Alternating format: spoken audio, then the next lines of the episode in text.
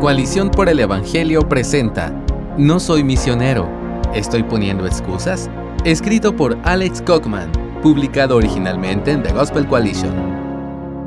No tengo remordimientos. Si tuviera la oportunidad, habría hecho muchas cosas en mi vida de forma diferente. Habría escuchado más a mi padre. Habría leído con más atención en la escuela. Habría ido a un viaje misionero de corta duración en la universidad habría entrado en el mundo de los hogares de acogida y la adopción junto a mi esposa con una formación más sólida. Pero como Dios es soberano, sería injusto llamar a cualquiera de estos remordimientos. Haría las cosas de otra manera, pero no me siento cautivo por la culpa. La providencia de Dios me ha llevado hasta donde estoy ahora. No espero descubrir su voluntad secreta, sino obedecer sus mandamientos revelados. Sin embargo, Sigue habiendo un elefante en la habitación.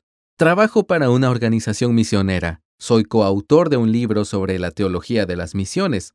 Soy consciente de que hay 3 mil millones de personas en el planeta sin acceso al Evangelio. Como es natural, a menudo me pregunto, ¿debería haberme hecho misionero? En diversas etapas de mi vida, he tenido razones de peso para permanecer en mi país natal al servicio de Cristo. En otras ocasiones, he utilizado excusas ingenuas. Tal vez, como las mías, tus razones para no ir a las misiones son una mezcla de buenas y malas. ¿Has tenido alguna vez los siguientes pensamientos? Dios no me ha llamado. Sé que a menudo me he dicho a mí mismo esta historia. No necesito ser misionero porque Dios no me ha llamado. Hay algo de verdad en eso. En el esquema general del diseño de Dios, la mayoría de los cristianos no son llevados a lugares lejanos como misioneros. A lo largo de la historia, la mayoría de los cristianos han permanecido quietos. Por supuesto, históricamente, la mayoría de los seres humanos no se han movido. El plan ordinario de Dios para el creyente con frecuencia implica servir a Cristo desde la misma posición de vida en la que se convirtió. Puedes leer sobre esto en 1 Corintios 7:20. Pero no es cierto que debamos escuchar una voz audible de parte de Dios o ver una señal milagrosa para ser llamados a las misiones. Una definición más acertada de llamado tiene que ver con una combinación de necesidad, deseo, oportunidad, capacidad y afirmación por parte de la iglesia local. En algunas otras áreas nos parece sensato esperar una voz divina antes de actuar. Trabajamos para sobrevivir, nos mudamos de ciudad para ir a mejores universidades. Nos casamos por amor. Sin embargo, cuando se trata de llevar el Evangelio a las naciones, el propósito de Dios para su pueblo desde el Génesis, a menudo nos quedamos de brazos cruzados y esperamos nuevas instrucciones. Por supuesto, Dios puede guiar a las personas hacia su mies global de maneras extraordinarias, pero debemos tener cuidado de usar la falta de experiencias de este tipo como excusa. El mundo no necesita misioneros occidentales. Muchos de nosotros hemos escuchado argumentos del mundo secular contra las misiones cristianas. El colonialismo, el imperialismo y el salvajismo blanco son objeciones que los incrédulos suelen plantear al cristiano de mi país que se embarca hacia el extranjero.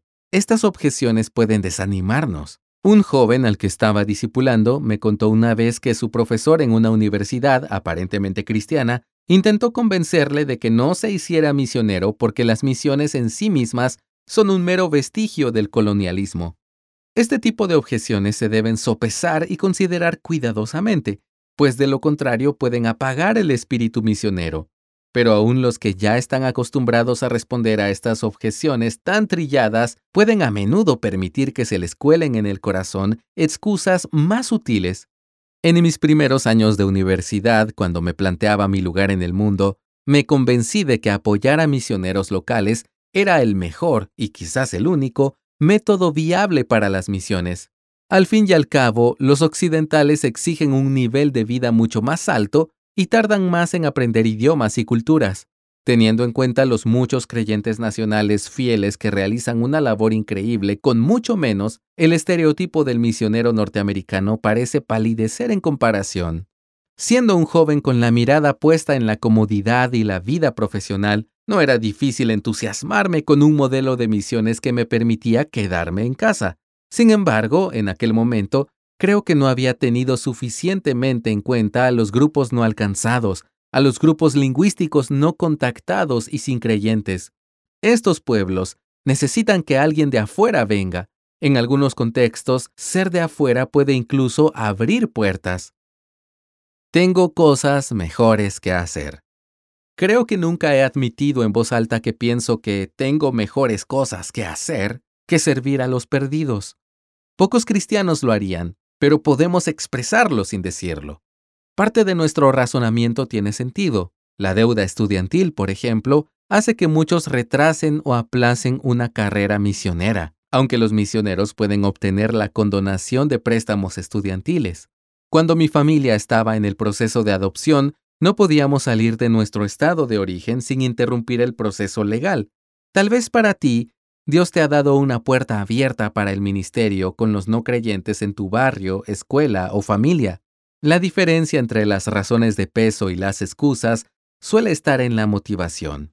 Estamos, como Pablo, buscando honestamente difundir el conocimiento de Cristo donde quiera que estemos, como dice 2 de Corintios 2:14, o somos como los de la parábola del banquete en Lucas 14 del 16 al 24, que utilizaron la casa, la familia y los negocios como excusas amables para declinar la invitación a seguir a Cristo.